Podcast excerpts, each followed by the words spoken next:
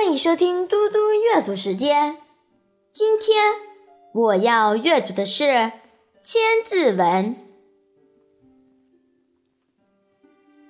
学优登仕，设职从政，从以甘棠，去而益允。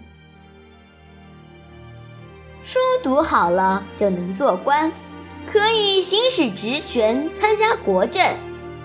周人怀念赵公的德政。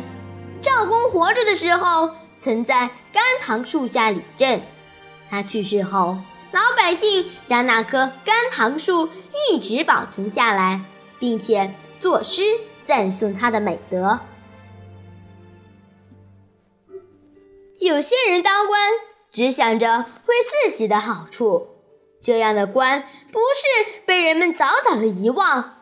就是留下千古的骂名，而像赵公那样廉洁从政、爱护老百姓的官吏，百姓就会拥戴他、怀念他。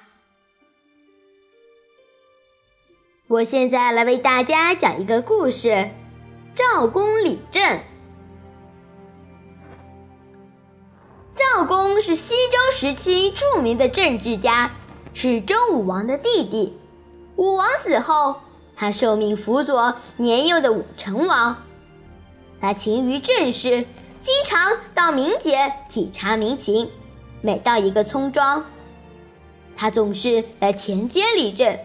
当地官员空出房子让他休息，他都拒绝了。实在太累了，赵公就坐在甘棠树下休息，渴了就吃树上的果子。受到了百姓的称颂。他死后，大家细心保护甘棠树，并且编了一首歌谣：“不要乱砍甘棠树啊，这是赵公理政的地方；不要乱砍甘棠树呀，这是赵公歇息的地方。”赵公勤于政事，体察民情，受到万民称颂。谢谢大家，我们下次再见。